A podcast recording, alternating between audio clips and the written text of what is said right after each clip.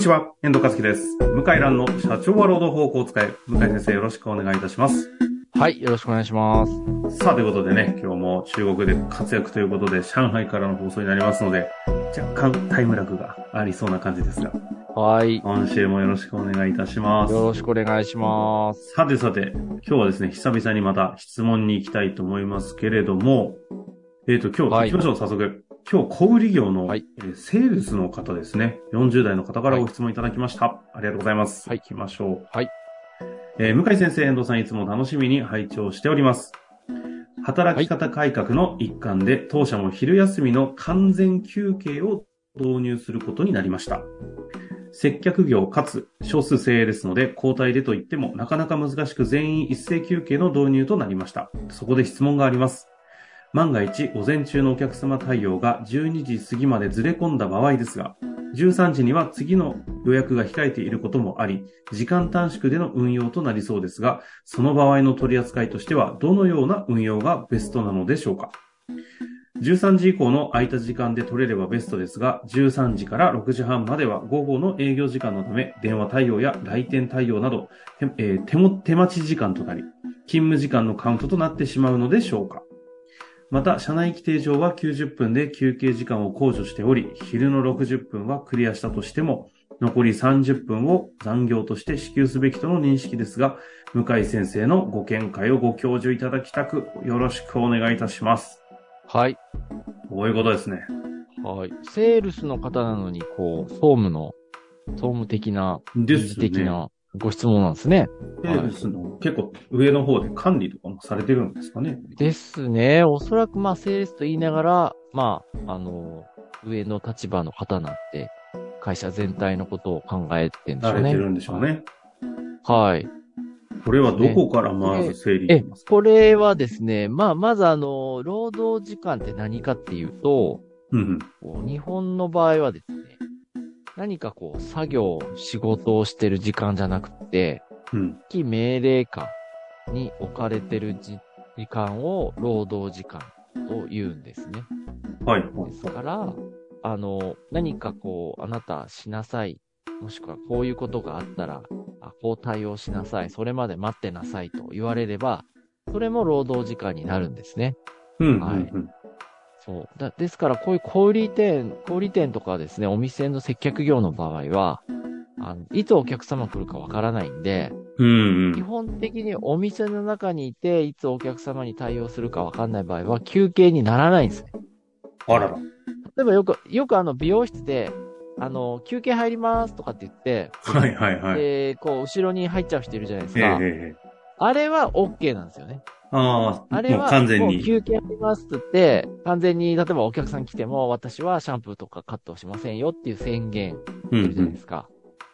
休憩ありますって、まあ45分とか1時間とか休憩して、えーればですね、それは同じスペースにしてもいいんですけど、ん。うんうん。接客業で人が少なくて、人が来たらお昼もそこそこに対応しないといけない場合、休憩にならないんですよ。なるほど。ならないんです。ですから、もう厳しいですけど、もう本当ずーっと休憩取ってない労働時間になっちゃうんですよね。え、でだとすると、結構この方の業種がまさにそれに近そうですけども、危ないですね。はい。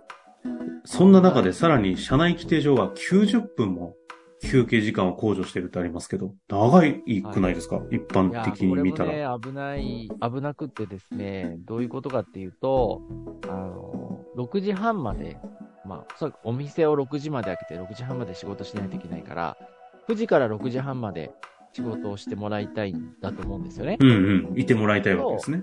はい。法律上8時間労働が上限なんで、時間が余っ、足りないんですよね。8時間では。あなので、90分って書いて、定上、それで、大変失礼ですが、辻褄を合わせてるっていうことになってるんですね。えあー、そういうこと？え。はい。ところが、辻褄は合ってないから、だから、まあ、60分しかせいぜい休憩は取れないんで、うん。う30ん。分働いちゃってるんですね。ですから、これご指摘の通りですね、30分毎日残業してるということにもなりますね。6時半までいればね。あー、なるほど。そのための90分なんですね、この、な、ちょっと謎、謎めいた30分は。そうなんですよ。だよくあるんですよ、これ、あるあるで。なぜか90分休憩になってると、なんでって。これはやっぱお店の開閉店時間に合わせてるから、こう、8時間で収まんないですよね。ああ、で、あるですよ。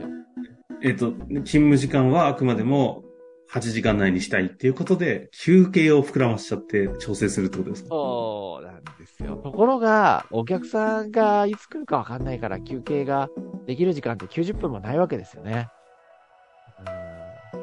うん。まあ、少数制というのはこういう時に非常に苦しくって、うん。やっぱり一人だけ休んでるわけにいかないからって言ってやっちゃうんですよね。こういうところはやっぱりその書面主義的なものというよりもやっぱり実態なんですか？そうなんです。おっしゃる通り。実態で決まっちゃうんで、どうや、どう規定に書いても実態が合ってないとアウトなんですよね。なるほどですね。ちょっとなんか全体像が浮き彫りになってきましたけれども。はい。これ、そうすると結構、ちょっとこの方がね、どの立場かもよりますが、若干経営サイド側の仕組みとして考えた場合には少しリスクありそうだぞというのがまずあって。はい。はい。え、この場合の取り扱いとしてはどのような運用がベストかっていう話がありますけど、改めてどうなんですか？まあなんか一斉休憩をするとおっしゃってるんで、1時間は取れるんでしょうね。うんうん。閉じるとかして。で、僕はもう規定を変えて、はい、9時までを終業にして、で、なるべくもう6時までに帰ると、できればね。で帰れない人は残業扱いにして普通に払うと。この方が健全かなと思いますね。あ、もう営業時間そのものを短縮方向。まあできない、え、短縮した方がいいけど、できない場合は、もう帰れる人は帰っちゃって、6時で。で、店長さんとかが残って6時半までやるとかね。そういうふうにした方がいいと思いますね。はい。ああ、そういうことか。そうだ、ちょっとね、なかなか解決策ないんですけど、今やっぱ休憩取れないのも退職理由の一つになってて、うんうん、皆さんシビアなんですよね。この間もね、公演全国暗記された結果、その、急に若者が辞める謎。そうそうそうみたいな話ありましたけど、こういうところにやっぱりきっかけになったりするんですかね？なりますね。いやー、休憩もスマホも見れないみたいななると、うん、じゃあやめようかってなっちゃうんですよね。で、なんか文句言ったり交渉する前に普通に去るみたいな意思決定をしたりとか。あ、そう。まあ、昨日まで普通にニコニコしてたのに今日いきなり退職代行から通知来たみたいなね。よくあります。ああ、前回の公演の話と繋がってきますね、このあたりはね。やっぱりね、僕まあ中国にいるのはって思いますけど、日本人の方が隠すの上手ですね、表情は。明らかに上手です。社員さん側の方が自分の気持ちをってことですか？そう。社員さんが自分の気持ちをギリギリまで隠せるのははいはいはい。逆にそれがいいんだか悪いんだかって気もしますね。気づけないで終わっちゃってるってことですもんね。そうですね。はい。ですね。だから、わかんないんですよ。本当に。ある日突然パッと失踪するかのように退職代行からお別れの手紙が来るっていう。だから、そういうものは大変、はい。もう、激怒しちゃうよね。そうですよね。ただ、そうやって見たときに制度上実は今みたいな、例えば、その90分の休憩というところが整合性合ってなかったりみたいなところが実はきっかけになったりっていうのもあったりすると。それに気,、ね、気づくチャンスもなくっていうことですね。これおかしいよねって結局残業ももらえないし休憩も取れないし。うん。なって、じゃあやめちゃおうかって言ってパッといなくなるパターンですね。そう。なるほどですね。の先生も、まあ僕もそうですけど考え方変える必要あって、今まで就業規則とかリスク管理がメインだったんですよ。リスク管理。でも、もう定着とか採用とかを考えると、リスク管理だけではちょっと足りない感じがするんですよね。なるほど。もう労基法みんな知ってるし、守るの当たり前になってきてるから、こういうこう90分休憩とかでやってると、マイナス面の方が大きいかなって思います。ああ。はい。そうか。だからここはもうリスク管理っていう観点というよりも、な、ど、なんていうんですか、環境、環境整備って最近あんまりし、メディア上良くない言葉なんですかね？そうですね。まあ、環境け、環境整備は別に全然悪い言葉じゃないんですけど、まあ、本当の意味で環境整備もやらないといけないんですよね。ああ、本当の意味でね。もう休める環境を作るということをしていかないと、採用の方だったり、定着という観点で、勝っていけないと。はい。